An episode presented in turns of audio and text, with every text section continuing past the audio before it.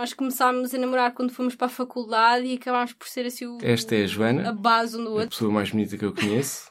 eh, o amor da minha vida. deixa- ai, cara. Eu tinha... Espera, outra outra vez. vez, outra vez, outra vez, outra vez, outra vez. Esta é a Joana, é a pessoa bonita, mais bonita que eu conheço. Ela é frontal, ela é muito ternurenta e todos os dias sinto que é com ela que eu quero ficar para sempre. Este certo já tem um par de anos e pertence a um documentário áudio que produzi para o público, mas que não chegou a ser finalizado e tornado público. Desculpem a redundância. Neste P24, recuperei este bocadinho de conversa porque, antes de tudo, olhamos para os números do casamento em Portugal, em dia de casamentos de Santo António, em Lisboa. Eu sou o Ruben Martins. Viva! Bem-vindo! Entre 2017 e o ano passado, o número de casamentos aumentou ligeiramente. Foram mais mil. E o número de divórcios também diminuiu, menos quase 800 separações. Hoje estamos longe do pico de casamentos em Portugal, que aconteceu nos anos pós-Revolução, de 75 e 76. Nessa altura celebraram-se em Portugal mais de 100 mil casamentos por ano. O ano passado não chegou aos 35 mil a soma entre casamentos entre pessoas do sexo oposto e casamentos entre pessoas do mesmo sexo. Já em cada constante está a percentagem de casamentos católicos em relação ao total de casamentos. No ano passado foram 33 em cada 100 casamentos celebrados. Nos anos 60 eram 91 em cada 100 casamentos. No dia em que 11 casais casam na sede de Lisboa, liguei para Marta Pimenta de Brito, ela que é uma das fundadoras da plataforma Dates Católicos em Língua Portuguesa. uma plataforma online para quem procura a sua cara metade e quer partilhar fé e valores. Veio para os países de língua portuguesa em 2015, portanto sou eu e o meu marido os promotores eh, em língua portuguesa, mas isto é uma plataforma que já existe há mais de 15 anos.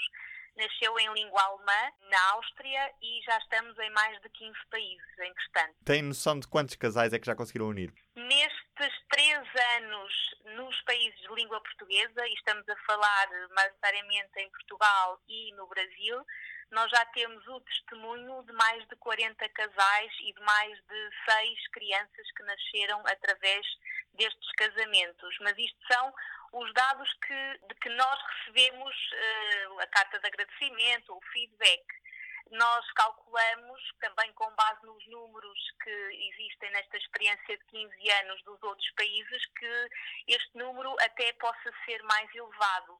Mas daquilo que nós conseguimos eh, receber e, e dados objetivos são estes. Explique-me só um bocadinho como é que funciona a plataforma. Uma pessoa registra-se e depois. Depois tem a possibilidade de responder a, a um questionário de combinação em que tem perguntas como imagine-se casado, como é que passaria um sábado à tarde, se preferia ir às compras, se preferia limpar a casa ou se preferia fazer uma caminhada na natureza, portanto perguntas quer do ponto de vista das relações humanas, quer também até de questões mais espirituais, dados que são muito bons porque depois potenciam um início de conversa, porque muitas vezes é difícil por onde é que é de começar, não é? E depois, quem sabe, realmente o encontro da sua cara metade. Marta, como é que vê o facto de cada vez haver menos casamentos católicos em relação ao número total de casamentos? Eu penso que, por um lado, uma questão de tradição. Se calhar em gerações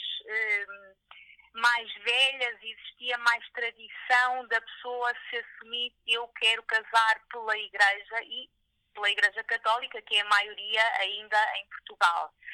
Hoje em dia, talvez hum, as pessoas, por esta tradição, já não deem tanto valor, muitas estejam também desligadas eh, da própria Igreja Católica e depois penso que talvez a própria preparação para o casamento católico já não seja hoje em dia talvez como eh, era antigamente. Havia uma maior proximidade daqueles que pertenciam à comunidade católica. A Igreja Católica está a saber lidar com as novas formas de família. Existe uma tentativa, principalmente com o Papa Francisco, de chegar às pessoas. Nós realmente, quando hum, iniciámos este projeto Dates Católicos em 2015, ficámos admirados com a quantidade de pessoas que dizia eu não sabia onde é que estas pessoas estavam, pensam da mesma forma que eu, mas não as encontrava no meu dia a dia. E realmente pensamos que o Papa Francisco tem falado muito abertamente a todas estas pessoas que estavam bastante afastadas. Ele até a nível, por exemplo, das questões online, costuma dizer que a internet é um meio neutro que pode ser uh, utilizado para o bem e para o mal e, por exemplo, pode ser utilizado perfeitamente para unir pessoas, para evangelizar, para para levar a mensagem, porque repara, as gerações mais novas têm um, um quer dizer, a, a, forma de recepcionar a mensagem já é com determinados uh, caracteres e penso que há movimento na Igreja no sentido de realmente se adaptar, por exemplo, às novas gerações. Marta, casar ainda faz sentido hoje? Casar ainda faz sentido hoje, é verdade. Eu ainda outro dia, uh, quer no Porto, quer em Lisboa, fiz uma apresentação sobre o casamento ontem, uh, hoje e amanhã e hum, pude apresentar estudos que falam sobre as novas gerações, de como estas veem o casamento. E realmente nós temos ainda jovens até aos 32 anos, 70% quer casar, 74% quer ter filhos, portanto parece que os estudos me indicam que realmente eh, o casamento ainda faz sentido hoje. E porque amanhã é feriado municipal em Lisboa, o P24 só volta sexta-feira. Se estiver pela capital ou por qualquer um dos outros 13 conselhos onde esta data se celebra, um bom feriado. E para todos, um grande abraço. O público fica no ouvido.